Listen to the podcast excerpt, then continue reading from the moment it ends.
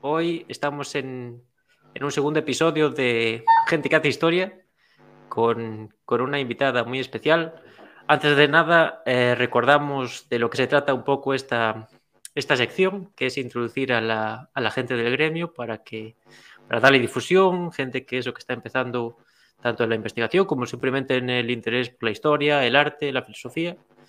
Y, y esa es un poco la, función. Ya iniciamos con Enrique y bueno, esperamos hoy que sea también una charla interesante, profunda y que nos deje muchas cosas.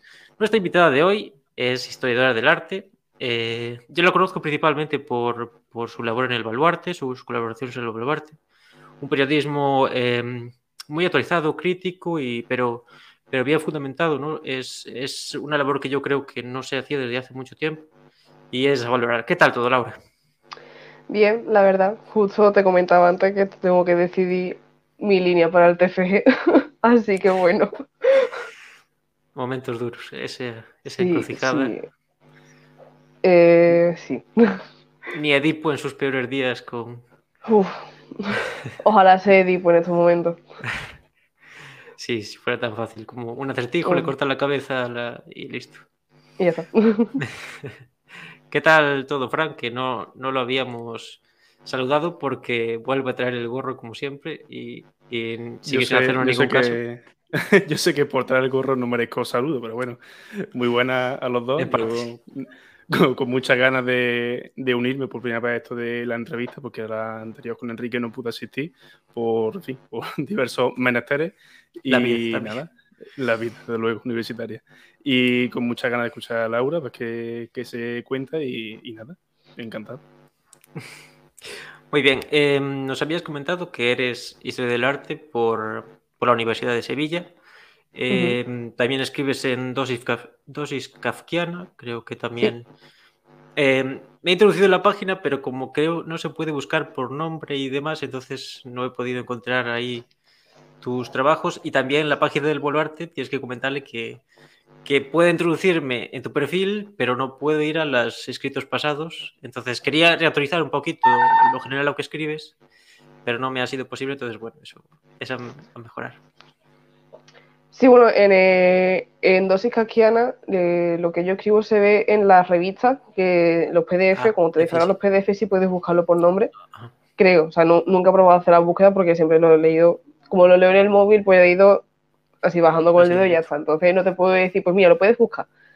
Y ah, luego vale, en, y luego creo que en el baluarte, en el buscador creo que puedes buscar por nombre, por autoría, pero de todas mm. formas lo comentaría, se lo comentaría a los compañeros y ya está. Sí, sí, pero, de hecho, sí. Mm, de hecho, eh, yo te vengo, disculpa que te pise, pero eh, no. te venía siguiendo desde eso, desde que empezaste a escribir ahí, que es, eh, supongo que algo así como la directora del, del ámbito de cultura, ¿no? Algo. Sí, algo así. Llevo la sección de cultura. Mm, claro, entonces quería como regresar a tus primeros escritos y demás, porque me parecía que eso que tú cuidabas eran muy interesantes, no solo sobre el arte, sino también el tema de la prostitución y demás, ¿no? Pero no me ha sido posible porque creo que no se cargan los, los más antiguos. Creo que es un problema de algo de eso. No lo sé. A ver, el primero que salió mío en el baluarte fue sobre la prostitución. Fue a ver si, no sé si me saldrá el nombre exacto, pero mm, tiene que ver con el tema, con la, o sea, es como trazando eh, una historia de la prostitución o un paralelismo, no paralelismo, la palabra no es esa, borra, eh, como un, una, podemos, tampoco los orígenes, pero como hablar de la longevidad de la prostitución a través de las huellas de Roma porque, bueno, todo eso viene porque yo hice un trabajo para la universidad que, o sea, para, a mi entender, de los mejores trabajos que yo he hecho en la universidad, que es sobre el Lupanar de Pompeya, que está en Pompeya, como habréis intuido. Eh, y básicamente lo, lo usé un poco como en el caso del trabajo, como es contexto académico y tengo que ir a por notas, etc, etc, etc. Pequeño detalle sí que me corté. Claro, o sea, sí. tengo que aprobar. Resulta que tengo que aprobar. Eh, aún así hablé, hablé de cosas evidentes, como ejemplo hablé de Engels y hablé de todo, de todo el tema de, de dónde viene la prostitución y todas esas cosas, porque lo pide, o sea, el asunto lo pide, ¿no? Pero mm, eh, sí, básicamente era como una forma de hablar de la prostitución a través de una mira que no se toca tanto. Es decir, siempre mm, hablamos de la prostitución, que es un tema que no hay que dejar, es decir, porque mm, aquí en España, por ejemplo, seguimos bastante paraditos en ese tema, pero por ejemplo... Como tantos otros. pero en, este caso, que es un tema que, por el que supuestamente hay tanto compromiso, al menos de las instituciones, o que así se quieren ver determinadas instituciones y determinados ministerios, eh, no hay ningún tipo de propuesta, no hay ningún tipo de, de acción real y nosotros seguimos viendo la prostitución. Eh, quizás nosotros no convivamos, por dado nuestro contexto, quizás no convivamos con ella, pero sí que la vemos como un recurso en la sociedad de masas, como un eh, recurso para series de televisión, para películas. Es como, ¿cómo es posible que un tema, bueno, yo qué sé, se me acaba de venir a la mente, por ejemplo, la veneno, o sea, la, historia de la veneno que los aves hicieron. Eh, creo que fueron los aves los directores de la serie, ah, el año pasado fue, sí, fue el año pasado, creo que pilló en pandemia, puede ser, eh, la serie de la veneno, que, que, por ejemplo, muestra cómo ella empieza en la prostitución, ¿no? ¿Cómo es posible que un hecho tampoco mitificado, tampoco queremos, quiero hablar de mitificación porque no es el caso, sino tan usado y tan, válgame la redundancia, prostituido en los medios de masa y en la serie de televisión, ¿cómo es que no se ha tocado? Es decir, porque, por ejemplo, eh, la serie está de Netflix de Sky Rojo, también tres cuartos de lo mismo, o sea, se, está un poco en ese, en ese círculo, ¿no? Y sin embargo, en el mundo de la academia, en el mundo académico más enfocado al arte también, por supuesto, porque en mi, en mi disciplina, eh, como que tampoco se toca tanto. Como, es que precisamente para comprender la prostitución hoy, eh, evidentemente para la, lucha, por así decirlo, a lo mejor no, te, no tiene por qué mm, saber la vaina del Blue Panel de Pompeya, pero a la hora de construir un discurso y crear una posición respecto a la prostitución, igual sí que tienes que saber que, oye, que es que la prostitución existe por X e Y, ¿sabes? No, por, no, no es combustión espontánea, sino que es que tiene unos orígenes. Igual hay que pelar esos orígenes para poder hacer algo. O hay que, dentro del sistema en el que vivimos, si queremos ligar, sí, porque evidentemente eh, los sistemas no se pueden abolir de la noche a la mañana, ¿no? Mm, pero si queremos mejorar esa situación y caminar hacia una abolición de, igual sí que tenemos que, primero, comprender hacia qué nos, a, qué nos enfrentamos y, segundo, crear reformas encaminadas a. ¿Sabes? Entonces, Laura, en, tu mm. opinión, perdón que te corte, ahora que comentas esto del horizonte abolicionista, en tu caso, ¿propondía un primer paso a una previa reformista o reguladora tan crítica para tener ese horizonte el día de mañana o directamente eh, la abolición en este caso? No sé, se una pregunta muy jodida, pero... no, no, no es jodida. Yo me posiciono claramente y al que no le gusta que se gusta. Eso es un invitado, sí, sí. Ahí está. O sea, a mí es que el modo operandi... Pues mira, a ver, yo soy abolicionista y yo soy consciente de las contradicciones del sistema capitalista y yo soy consciente de que eh, es muchísimo más compleja la situación y que la prostitución es una parte de un problema muy grande. Pero el abolicionismo, a diferencia del regulacionismo, que simplemente eh, da pie y da vía libre a que los puteros y los proxenetas se reconozcan de manera legítima, es decir, porque a fin de cuentas lo que hace el regulacionismo es que da, da banda ancha y da total libertad a que un proxeneta sea proxeneta ya no en las sombras, sino de manera pública, ¿sabes? Sino que se les reconozca como un elemento de la sociedad legítimo y que no se le mire mal. Y, al putero igualmente, es decir, se le conoce al putero como un consumidor más. Como es que estamos hablando de que esas personas, primero, comercian con cuerpos y segundo, consumen cuerpos, consumen mujeres.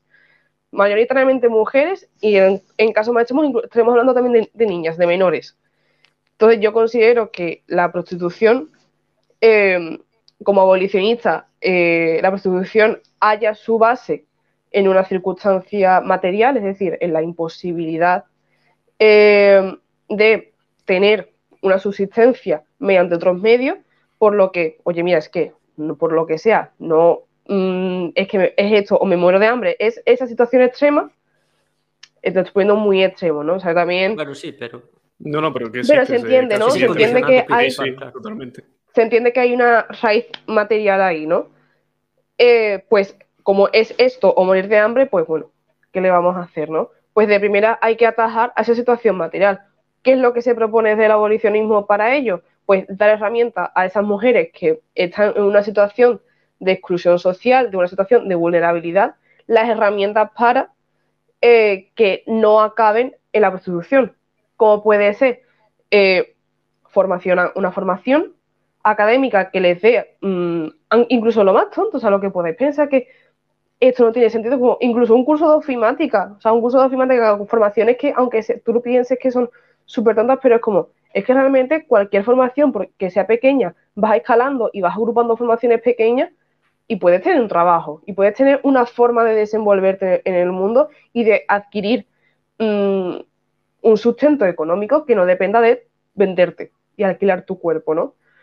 Pues eso, lo que se propone desde, el abolicionismo, mm, así grosso modo, es mejorar y acondicionar eh, a esas mujeres para que no, caigan en la prostitución. Y por otro lado, porque muchas veces se, confunde con, lo, con el prohibicionismo, se, eh, se prohíbe, o sea, no es que se prohíba, claro, que uso prohibir, entonces ya parece que es lo mismo, pero de manera legal se ampara a esas mujeres, claro. se ampara a esas mujeres que están en esa, en esa vulnerabilidad y se pena la oferta, o sea, la, demanda eh, sexual y la mera posibilidad de que alguien quiera comerciar con esas mujeres.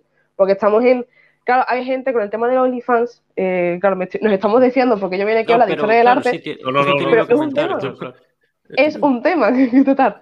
Eh, con el tema de OnlyFans y todas estas plataformas digitales, eh, es como, a ver cómo los digo. La gente se piensa que es como, es que mm, son chavalas que lo hacen porque quieren, es como, y a ti te parece normal y te parece, ya simplemente por mera ética, vamos a hablar de ética, ¿no? Que una, ya no, ya no desde el punto de la chavala, sino que haya un señor de 45 años comprando material pornográfico de una joven de 15. O sea, es cuando decimos esto. Claro, sí, claro o sea, cuando en que lo hace porque quiere. Es su... Cuando decimos esto de la pornografía convencional, de todo este tipo de webs, es como. Hay más o menos como este estigma ¿no? a la pornografía convencional de, de cualquier portal pornográfico, de decir, Buah, es que no sé qué, ¿no? Como que está ese estigma, pero por algún motivo eh, OnlyFans se ve bien. ¿Por qué vemos bien? Vemos. Claro, incluso. se mejor OnlyFans. O sea, se piensa que como es una persona en su habitación de manera individual, está menos condicionada por, por lo económico que una persona que, por lo que sea, acaba siendo actriz. O acaba en la prostitución. Es como, oye, es que realmente, a lo mejor si tú dejas de pagar esa suscripción y, por, ese contenido, a lo mejor esa persona no come, a lo mejor sigue habiendo una necesidad. Y esto se ha visto precisamente con la pandemia. O sea, OnlyFans se ha disparado en la pandemia, porque había, hay mucha gente que se ha quedado sin trabajo, que no trabajaba, no entraba dinero en su casa. ¿Qué hacen? Venden fotos suyas. O sea, eh, hay un patrón. claro, y eh, es, eso yo también con, con Frank nos gusta hablar mucho de filosofía y yo siempre digo que cuando dejas una puerta abierta al idealismo, por muy pequeñita que sea, eso siempre es un problema. ¿no? Y en este caso también, porque claro, acabas normalizando una conducta que sí puede ser simplemente el consumo de pornografía, eh, la venta de contenido, eso que a mí me hace gracia porque incluso se anuncia como creador de contenido y así, ¿no? o creador de contenido. Es como blanquear el término en, en esencia, ¿no? Es como usar otro nombre para lo que... En muchos casos también incluyen en la vertiente o, la perspectiva liberadora en algunos casos, que es incluso más repugnante si cabe, el querer justificar eso de... Sí, sí, es que se, ve de, todo en la Viña del Señor y evidentemente de, todo tipo de disparate y yo creo que esta sin duda es para mí una de las que más me llama la atención y la que más me choca. Y lo que ha comentado antes Laura, que, que claro, eh, el prohibicionismo, o eso hace que, por ejemplo, cierta parte del feminismo se derive hacia el puritanismo, ¿no? Y que quiera limitarlo. Esto lo, cuenta muy claramente Rosana Kreismer, por ejemplo, ¿no? Que habla como esa, esa vertiente del feminismo se deriva hacia el puritanismo y la otra lo reivindica como una libertad. Y volvemos, curiosamente, vosotros dos que sois del sur, mucha libertad y demás, pero, por ejemplo, cuando te sindicas, como hacen los trabajadores de Cádiz, no pueden trabajar en Cádiz, se tiene que ir a Almería, como recientemente, en una entrevista en en el baluarte, ¿no? Con un, con uno de los coordinadores de la coordinadora del metal, se ve claramente que sí, libertad para, para la explotación y para la venta de tu oh, cuerpo, como para si una mercancía y la negación de la persona, casi. Pero en cambio para otras cosas no. No, no, es, es cuanto menos curioso. Pero si os parece, es un tema, es un tema extenso. Sí, tenemos que volver a la vamos a poner un poquito de arte, ¿qué os parece? Por si no, esto pierde un poco de sentido. Bien, eh, si nos querías comentar, Laura, un poquito tu, esas, ese debate en el cual estás, esa rama de investigación, lo que te interesa, lo que te llama a lo mejor más. Mira, pues si es que tengo que ver todo el portátil, porque es que como tengo que hacer mañana solicitud, entonces estoy un poco... pues mira, sí, o sea, porque tengo, como han ofertado un montón de líneas, la verdad, algunas líneas se han repetido, eso está feo. Entonces, claro, yo hago como una criba, ¿no? hago una selección de lo que me interesa. A mí, por ejemplo, yo veo mucha gente de mi carrera que le gusta muchísimo el barroco. Entiendo que a la gente le gusta el barroco porque el barroco es la hostia. Entonces, he dicho. Eh, entiendo que quieras dedicar tu TFG, pero yo, sin embargo, mm, me gusta el barroco, pero es que yo me, yo me paso mm, tres meses investigando sobre, yo qué sé, un Cristo o una Virgen barroca y yo me tiro por la ventana. Porque el barroco aquí en Sevilla son Cristos y vírgenes. Y yo lo, lo raro sería que no te tirases por la ventana, claro, claro. O sea, yo, yo de verdad, yo, esto no es una cuestión de fe, o sea, mira, me la suda, me la suda. Pero es que yo no haría mi TFG de barroco porque yo estudio en Sevilla, porque me van a llevar el, tema de barroco a, al ámbito sevillano porque es lo que tengo más cerca y lo que para mí es más sencillo investigar, que es totalmente lógico, porque si me hace falta irme a un archivo, investigar un contrato de ejecución de una obra, si está en Sevilla la obra, lo más probable es que esté la obra, eh, el contrato en, la iglesia, ¿no? Por ejemplo, entonces, pues evidentemente, todo lo que es arte moderno en Andalucía lo he descartado. Eh, es que la asignatura de moderno se mete renacimiento y barroco, ¿vale? Entonces, todo lo que es arte moderno en Andalucía lo, he descartado, arte español moderno lo he descartado. Eh, Historia del retablo la he descartado. Por favor, madre de Dios. que es muy interesante, como yo lo pienso como, ostras, qué interesante. Pero es que no me, no me gusta. Es, muy interesante.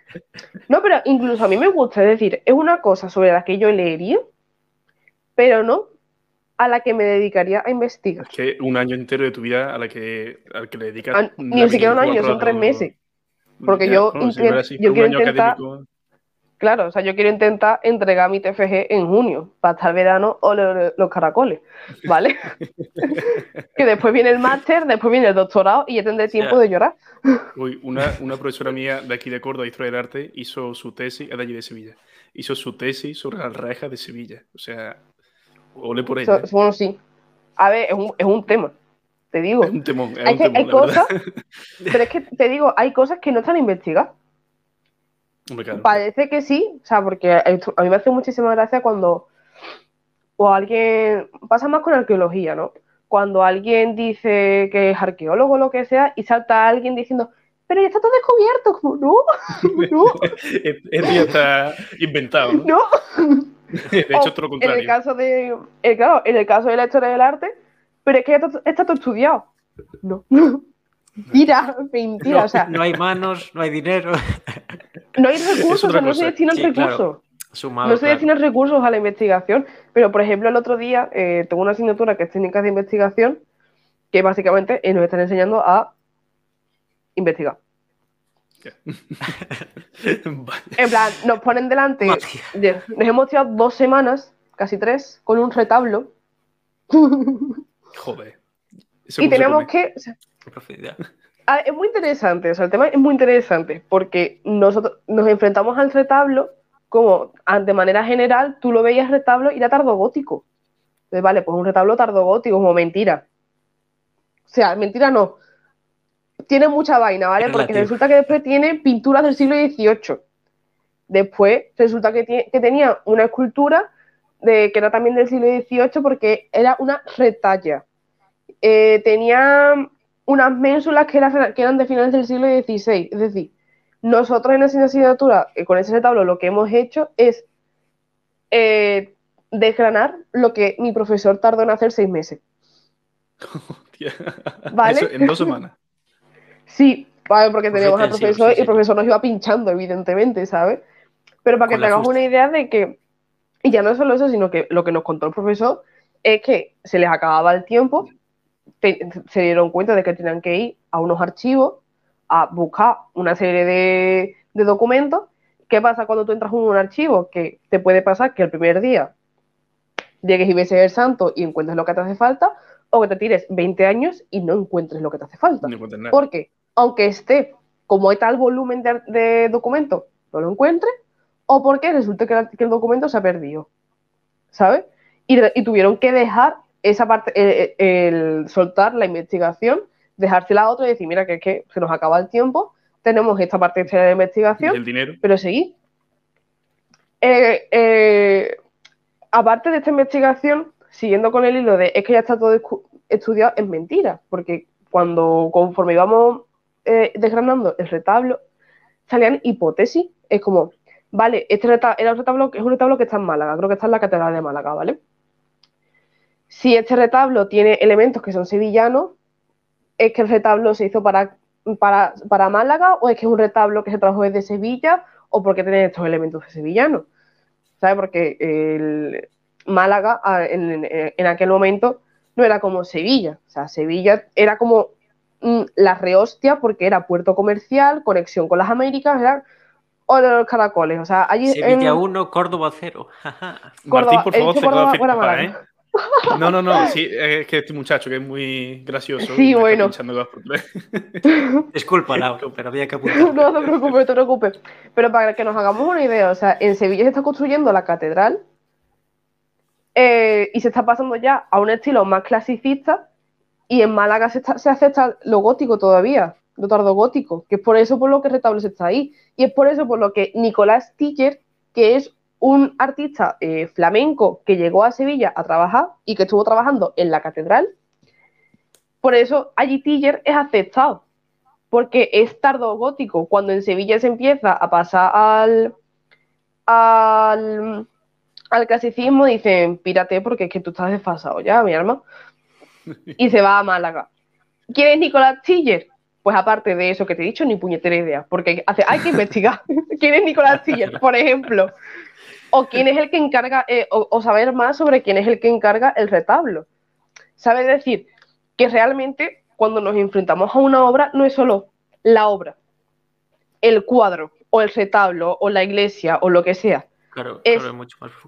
Es la historia de lo material, de lo que tú ves, es decir, de, de si hay, por ejemplo, para es que hablar de una arquitectura es muy tocho, ¿no? Em, si, hablamos de un cuadro, ¿no? Es decir, de quién lo pintó, el soporte, por qué este soporte y no otro, o si había un cambio de soporte. ¿Había repintes? ¿Por qué se hicieron los repintes? ¿Cuándo se hicieron los repintes? ¿Quién hizo los repintes? ¿Quién mandó a que se hicieran los repintes? ¿Quién mandó a que se pintara la obra en, origen? ¿Quién pagó? A ver, normalmente quien manda a hacerla. Claro, normalmente quien manda a hacerla es el que paga. Aquí el, tema del mecenazgo. ¿Qué pasa? Que evidentemente desde, desde el siglo XX, claro, el tema del mecenazgo, mm, al menos a mí parece, dentro del tema del mercado de arte, yo lo controlo poquito todavía realmente. Pero es muy interesante ver cómo la figura del mecena va desapareciendo y va entrando más la figura del marchante, por ejemplo, ¿no? La figura del mecenas no es que vaya desapareciendo, sino que se va quedando recluida a los estratos más elitistas de la sociedad. Es decir, la, nobleza y la realeza siguen cargando retratos. Y, aquí en España tenemos el ejemplo de la familia real. Es decir, eh, la Casa Real Española sigue encargando retratos oficiales. Bueno, en 2013 creo que fue, salió, o sea, salió, Antonio López acabó el retrato de la Casa Real que se mandó a hacer en los 80. Antonio López, también te digo, es una Lo que tiene el EP realismo va despacito, pero, pero con buena letra. Claro. Las cosas de Palacio van despacio, Martín. Nunca mejor dicho. ya se sabe.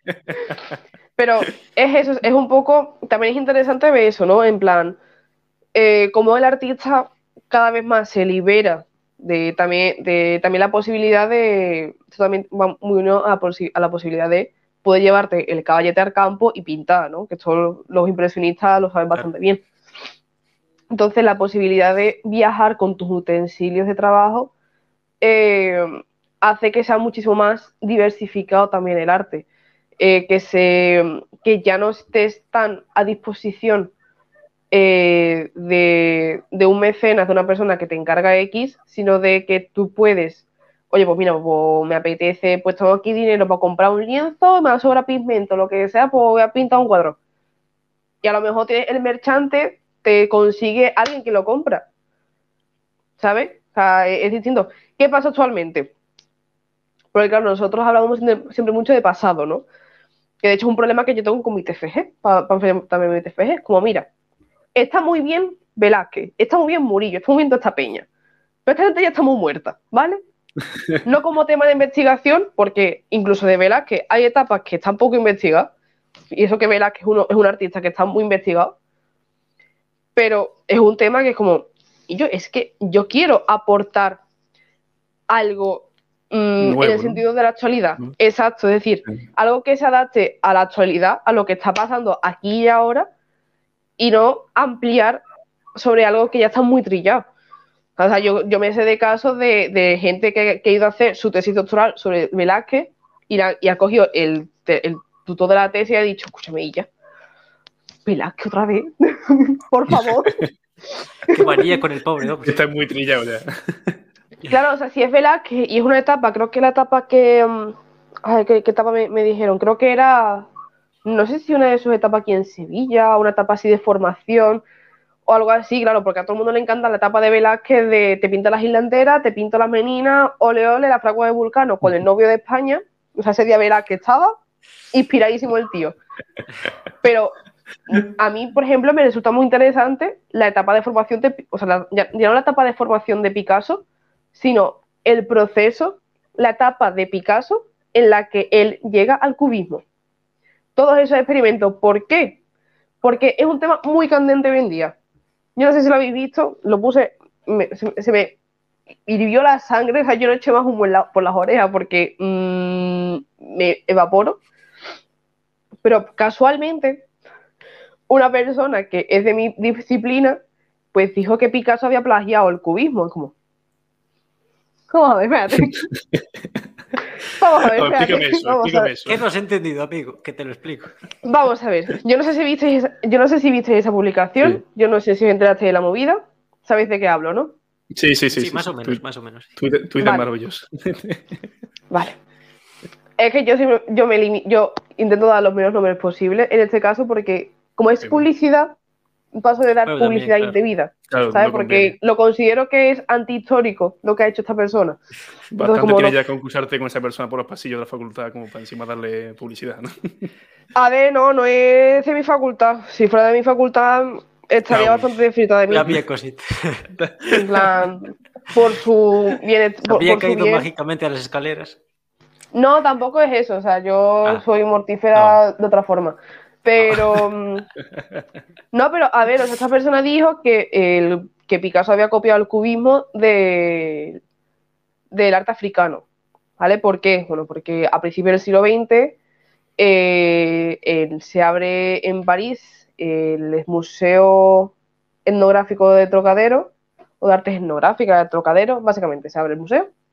Y resulta que Picasso pues va allí a principios del siglo XX, como, como todos los, muchos de los artistas del momento que fueron al puto museo. Pero bueno, vamos a seguir con el tema de Picasso.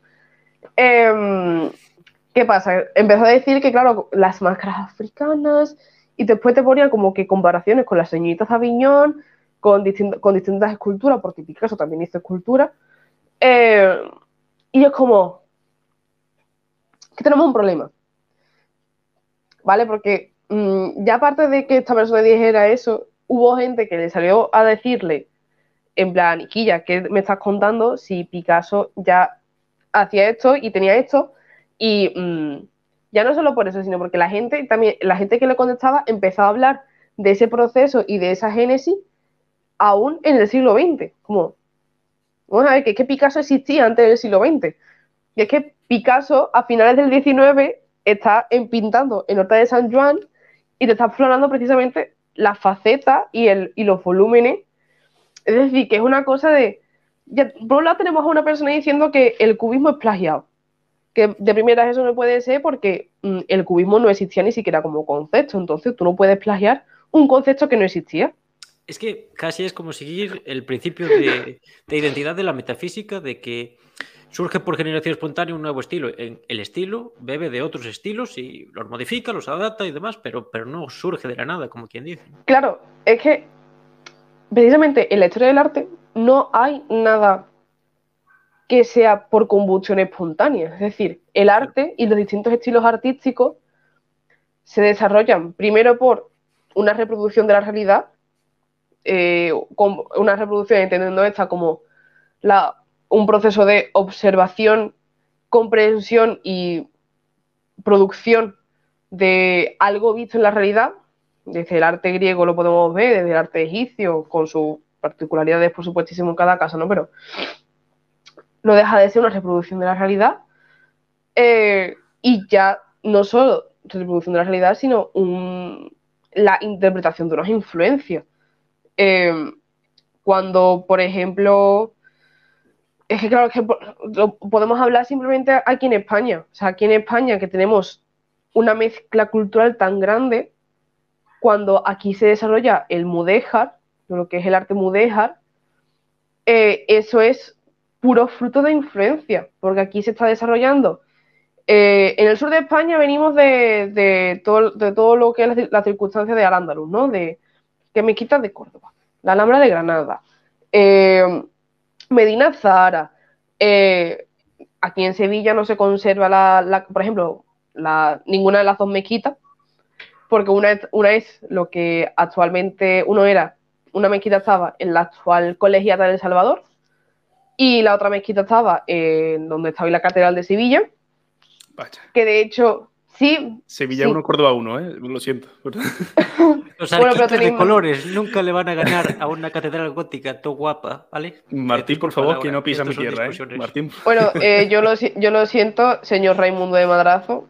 Vas a ser Raimundo de Madrazo, lo siento. Em, pero para empezar, a Córdoba os colaron una catedral en todo el medio, que es la capilla de Villaviciosa. De hecho, ver, por favor. y segundo, de hecho, ahí está lo bonito, es lo único del mundo. Y segundo, la Catedral de Sevilla. La Catedral de Sevilla es la catedral eh, católica más grande del mundo. Ah, vamos, si vamos ya aquí por tamaño, yo ya desconecto. es una proeza arquitectónica, ¿vale? es toda una proeza. Se terminó de hacer en el siglo XX, pero bueno, la pobre está, ¿vale? No es el caso de la Sagrada Familia, por lo menos. La Sagrada Familia sí, está mucho peor, pero bueno. Sí. Em, precisamente esto que comentabas, Laura, lo tenía la mayoría anotado, que es lo que habíais comentado de la, de la endogamia ¿no? en la academia, que es algo que, que yo y Fran denunciamos eh, bastante a menudo y también lo que tú comentas de la microhistoria. ¿no? Yo lo vivo, por ejemplo, en, en el estudio, por ejemplo, del fascismo y, y, demás así fenómenos históricos polémicos, porque esto triunfó sobre todo en Italia, ¿no? Mientras se desarrolla el fascismo de nuevo y demás, eh, los historiadores están discutiendo sobre el concepto de individuo y, como yo lo llamo vulgarmente, están discutiendo si Hitler se peinaba el bigote para la derecha o para la izquierda. Mientras no se analiza el fenómeno en profundidad, se tira, por ejemplo, de la sociología, la teoría de los totalitarismos. Entonces, claro, eh, y también volvemos a comentar lo de la relación de la ciencia con la academia, cuando la academia se desvincula de la ciencia eso se convierte en una corporación carente de, sentido casi. Y también lo que, mm, lo que comentabas, el concepto de artista, el individualismo, ¿no? Recientemente la, la Premio de Asturias, Marina Abramovich, eh, una de sus performances más famosas precisamente es exhibirse en, en paños menores, digámoslo así, ¿no? Y es esa, esa, esas, ese individualismo exagerado, ¿no? No sé si nos querías comentar tal vez un poquito de esto. A ver, sobre el tema de la academia, uf, la academia es que tiene un problema súper gordo. O sea, la academia tiene, al menos a mi parecer, ¿no?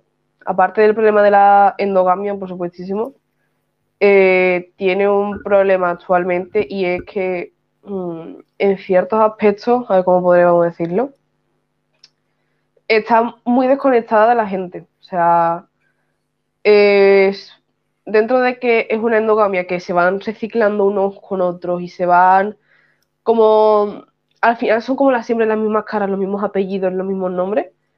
Eh, o, ese flujo de relaciones, porque es así, o sea, es así, eh, está muy encorsetada, quizá, muy cerrada, ya no solo por el lenguaje, sino porque mm, yo entiendo que evidentemente una universidad también habla mucho para, técnicamente y en teoría, para sus estudiantes, ¿no? Para la gente que estudia allí.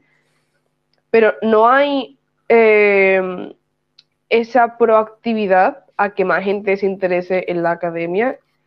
Y ya no solo, claro, eh, eh, ya no solo no, sino me refiero a que se junta el que sea algo que se vive como tan elevado e inaccesible con que de por sí la academia no se habrá como es que porque la gente no se interesa, es que, bitch, eh, no estás haciendo nada para que la gente se interese. No estás abriéndote al público.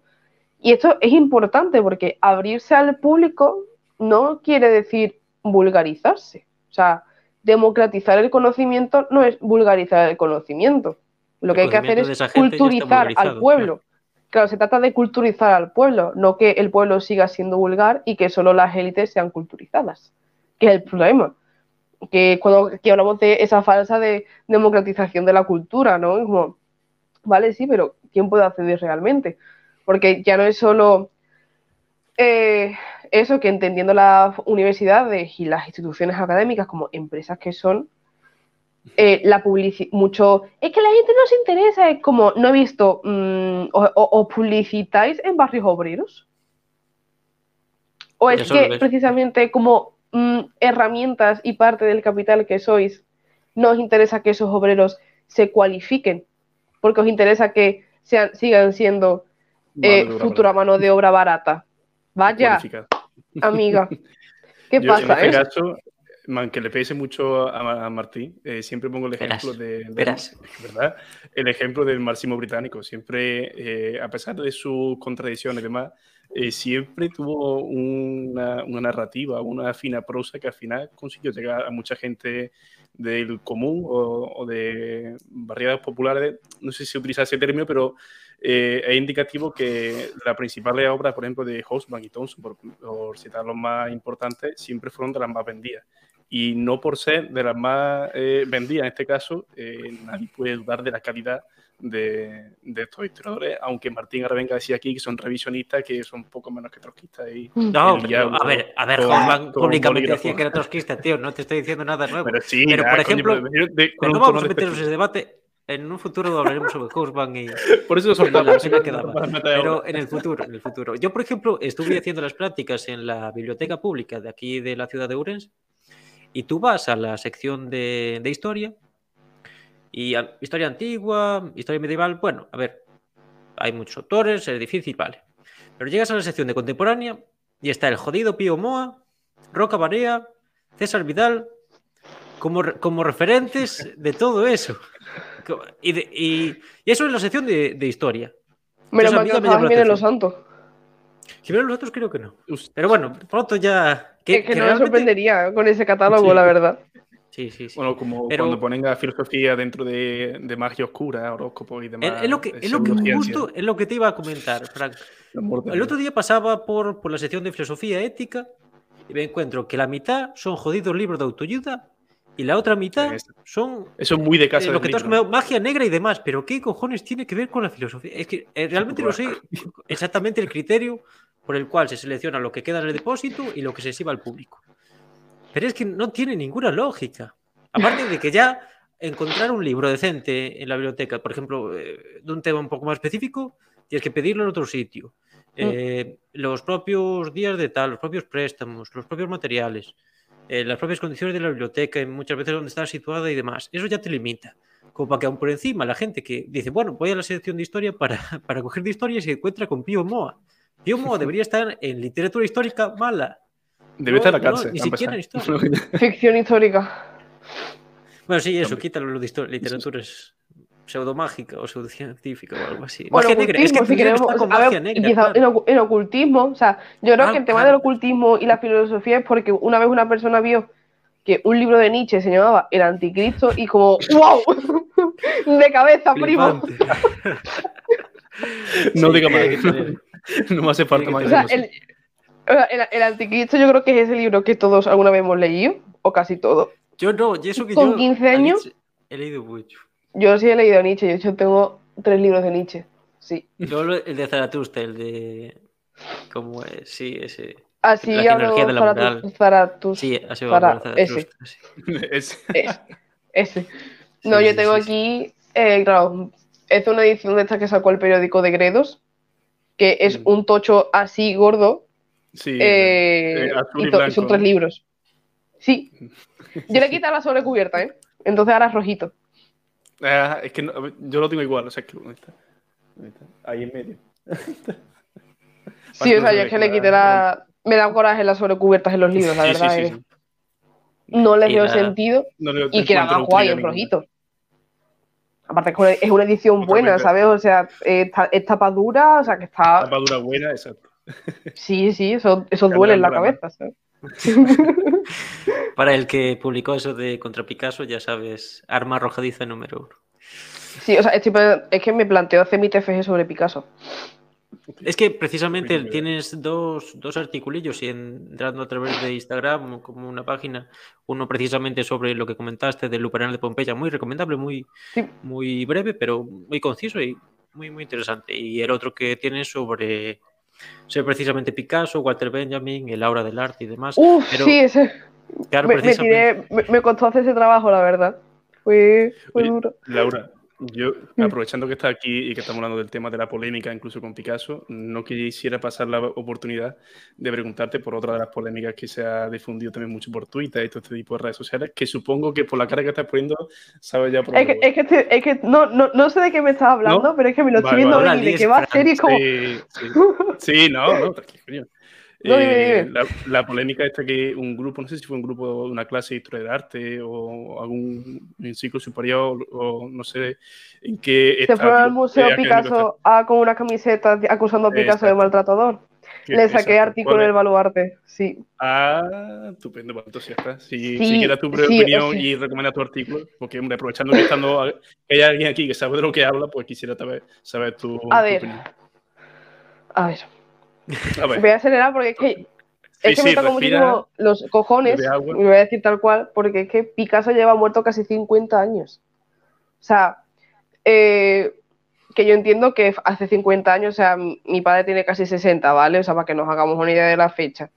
Eh, mm, Picasso se la suda, es que a Picasso es que le da igual que tú vayas a, a un museo que lleva su nombre con una camiseta que pone maltratador, o sea, es que le da igual, es que le da igual, es que le suda los cojones lo máximo porque él va a seguir siendo uno de los grandes pintores del siglo XX y de la historia, ¿vale? Porque resulta que revolucionó el arte, ups, vaya.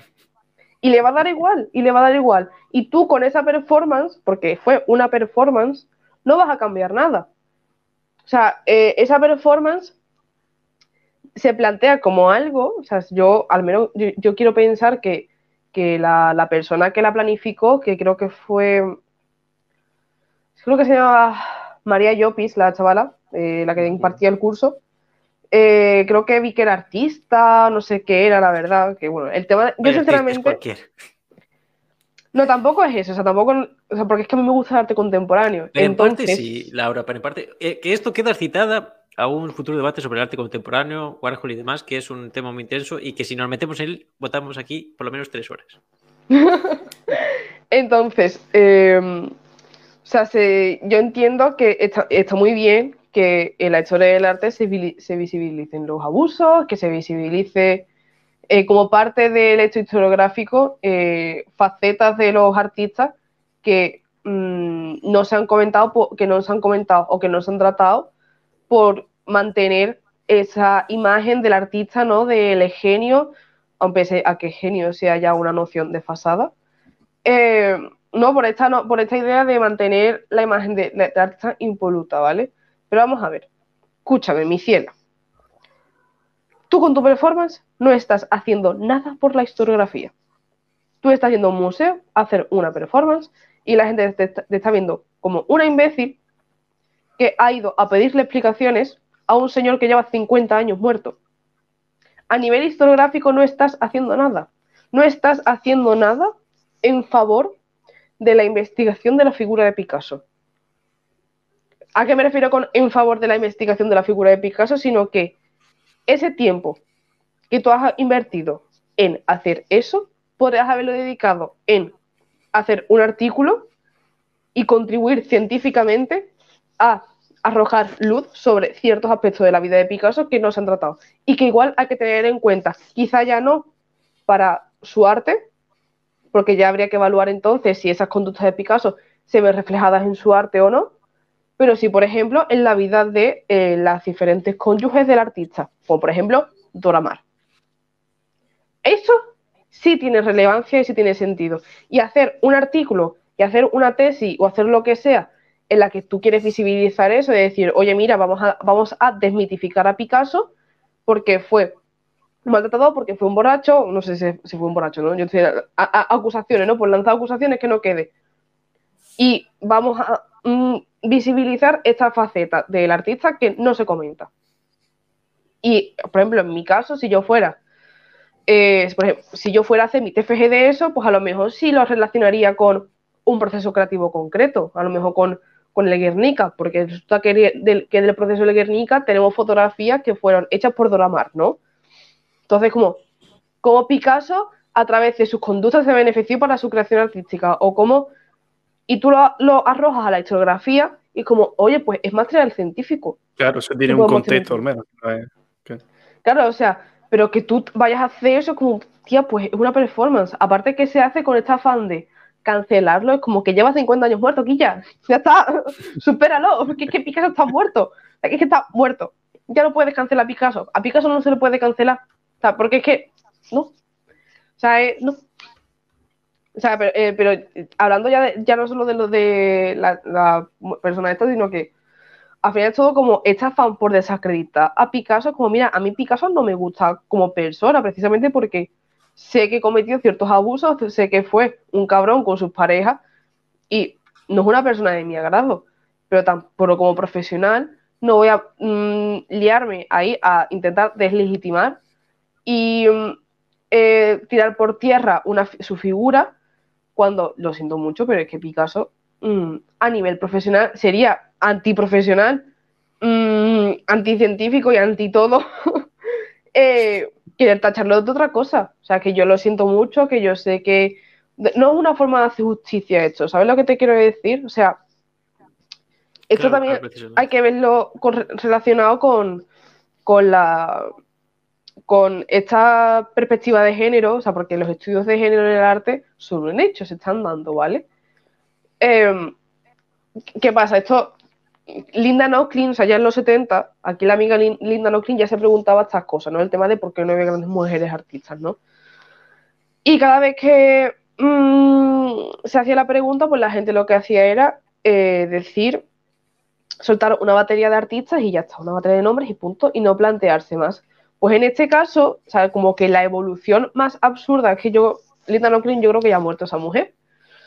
No lo sé, la verdad, a lo mejor la estoy matando. No, no, no. Pero... en directo, anunciamos la Pobre mujer. señora, señora, tranquila. Pero... Pero, o sea, la evolución que yo, no es una evolución ni siquiera, porque yo creo que Linda Nochlin ve estas cosas y se me tira un facepalm tremendo. En la, porque es que. Si no está muerta, se muere al enterarse de eso. se muere, se muere. No, no se muere. Como mucho le da un jamacuco. No os pongáis tan dramáticos. La parrus, no pasa nada. Pero esta forma, o sea, em, es como la idea de poner en valor otros artes, por ejemplo, en el caso de la chica esta con el arte africano, y como pueden ser en este caso la. como usan. A ver cómo te lo digo por un lado, en el caso de, lo del plagio y del cubismo, querían eh, no enaltecer, sino eh, poner en valor eh, el arte africano mediante desprestigiar la figura de Picasso y decir algo que no tiene puto sentido. Porque como ya hemos dicho, Picasso ya a finales del siglo XIX, antes de ir al trocadero, ya está desarrollando esa, esa vaina, ¿vale? En fin. Y por otro lado, en el caso de el tratamiento de sus ex y de sus cónyuges y de cómo se comportaban sus relaciones, parece que eh, más que, a ver cómo lo digo, o sea, porque yo lo veo dos cosas, ¿vale? Por un lado, eh, una forma muy errónea de querer poner en valor la figura de ellas como artistas, porque por ejemplo Dora Maar también fue artista y era fotógrafa, y no sé si era también pintora, a lo mejor aquí estoy patinando, pero no estoy segura. Eh, es como, no tienes que tirar por tierra el arte de Picasso para poner en valor a Dora Maar. De hecho, hablar de las cónyuges de Picasso únicamente en relación a Picasso y únicamente como cónyuges y víctimas de Picasso es bastante misógino, de hecho, porque eh, las invalida a ellas como personas independientes y las, asocia y las y les crea una presencia únicamente relacionada con Picasso, como eres Don Amar, pero si yo no hablo, pero si yo no hablo de ti como eh, cónyuge de Picasso, pues no, me, no me interesas, ¿sabes? Porque yo necesito mostrar que Picasso ha sido súper malo contigo eh, para siquiera poder mencionarte, o sea, muy por encima de tu arte, ¿sabes? Como realmente en este afán de querer hacer justicia, son una mancha de misóginas todas, o sea, yo lo digo tal cual, o sea, porque es que pecan muchísimo de eso. es, que... incluso la, propia contradicción de los estudios de género es que, se introducen en el ámbito de la... volvemos a la academia, ¿no? En la academia, si tú quieres subir hay que hacer favores. Para hacer favores tienes que subordinarte. Y también lo de, eres mujer, oriéntate a hacer los eh, estudios de género, es como si solo pudieras hacer eso, como si solo pudieras investigar a la mujer en la historia. Eh, es, eh, llega un punto en que, que, es ridículo, incluso lo que tú has comentado de la, de la moralidad.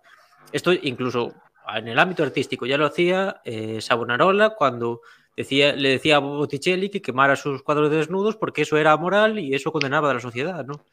Quemar los cuadros no va a salvar nada, igual que eso, condenar a un artista o, cancelarlo, como quien dice, ¿no? Lo, el, la, que volvemos otra vez a Walter Benjamin, por ejemplo, la militancia tiene que ser hacia el futuro, no hacia el pasado.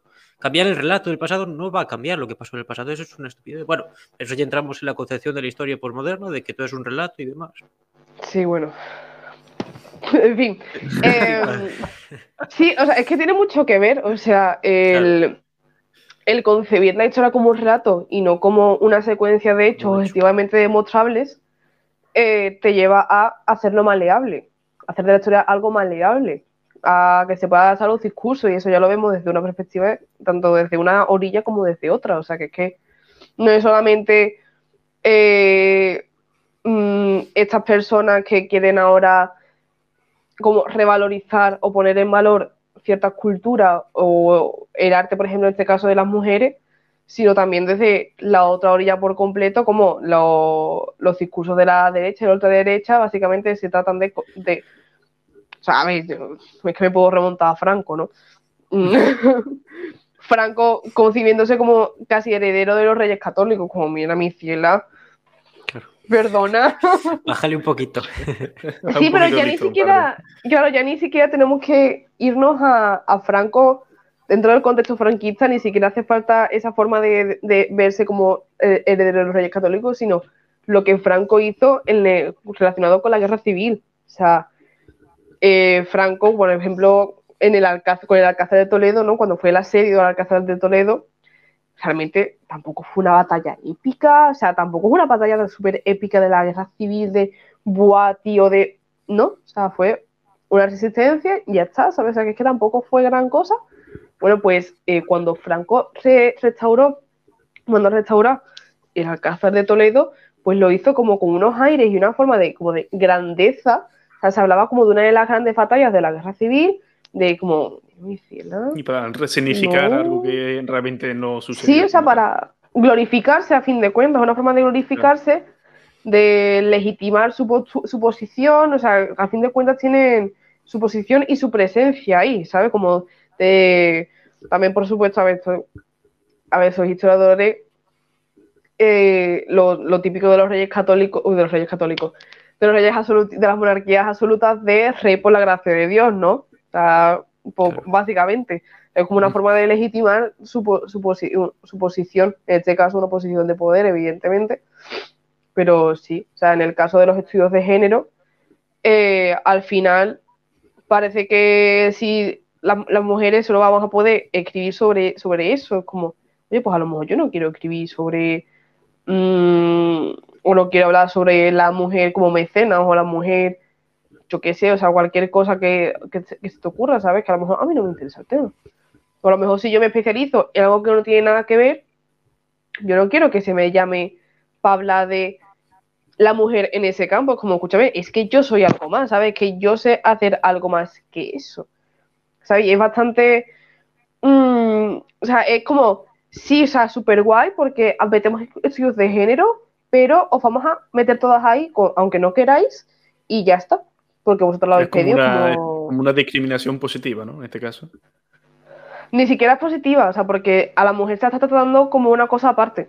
O sea, sigue siendo la misma otra edad de siempre, ¿sabes? Sí, cuando... Claro, se la introduce, pero como es su campito en su, en su mesa para los niños. Su parcela es solamente para ella y, no te salgas de ahí porque este es tu campo.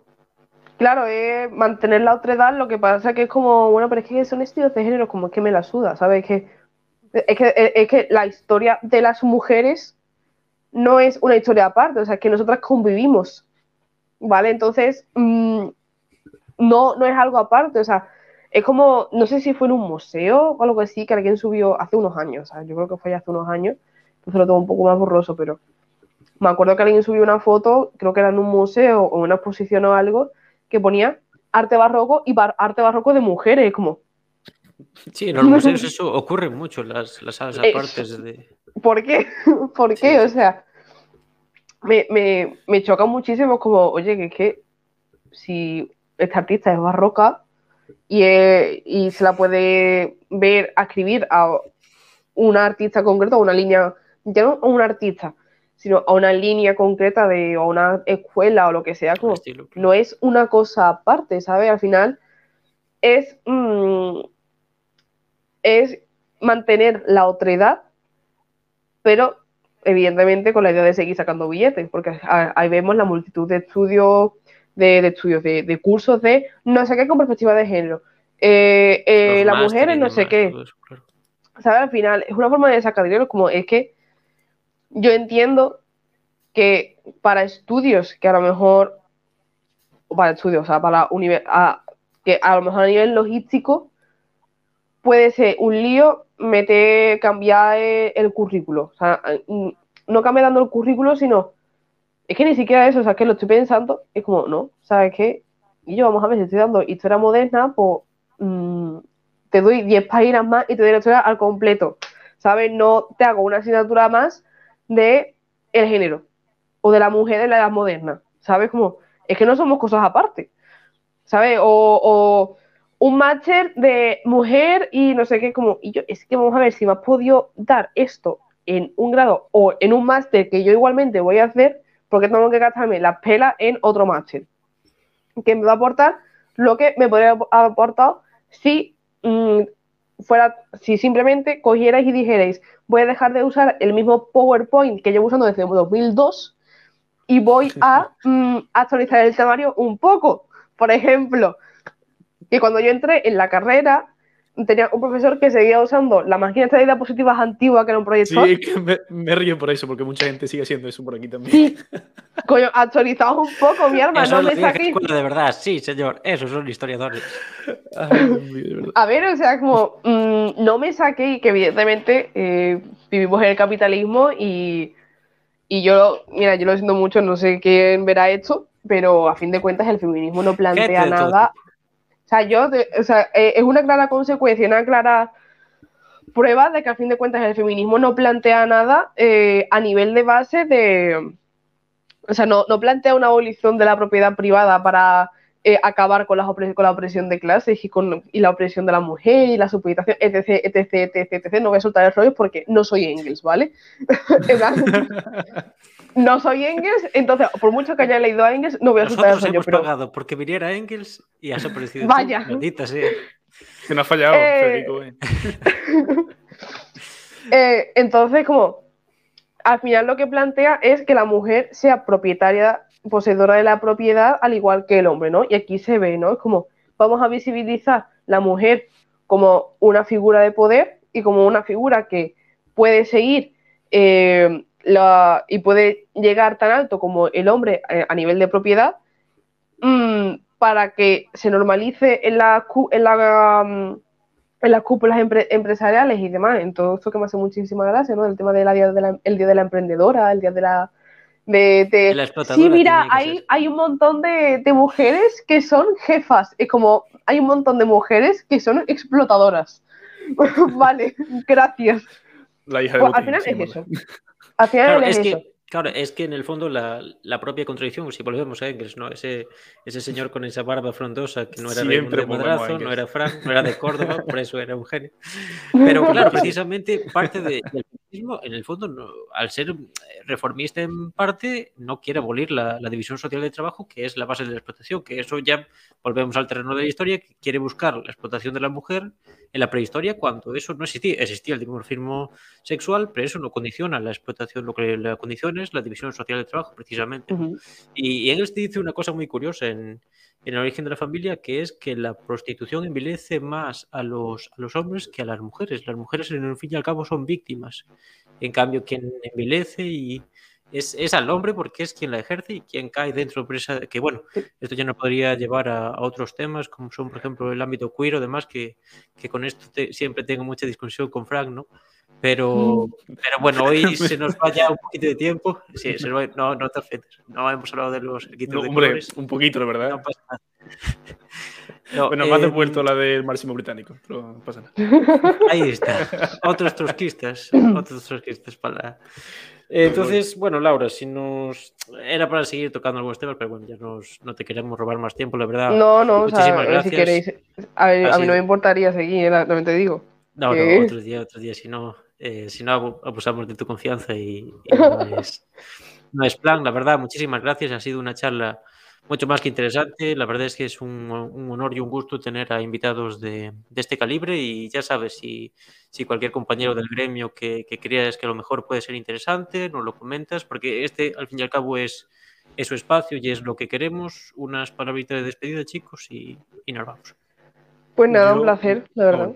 Oh, perdón. Darle... como, no, es que voy con un poco de delay, no te preocupes. Que, oh, no te preocupes, la verdad. O sea, sigue, sigue. Yo darle las gracias a Laura, no solo por su presencia, sino porque siento que, que he aprendido bastante, la verdad, de cosas que no di ni puta idea, y lo cual, pues, siempre es bienvenido, tanto el contenido como tu persona, Laura. Así que muchas gracias. Nada, pues yo eternamente agradecida, la verdad. O sea, yo todo lo que sea eh, hablar de mi profesión y echar beef de vez en cuando o sea, yo para adelante. que, que de verdad estoy muy, muy encantada, me gusta muchísimo el rato. Ya que estoy, si queréis otra vez. O sea que. Seguro. Perfecto. Bueno, nos, nos, vemos la semana que viene. Muchas gracias a todos y, y esperamos que os haya gustado. Chao, chao. Bueno,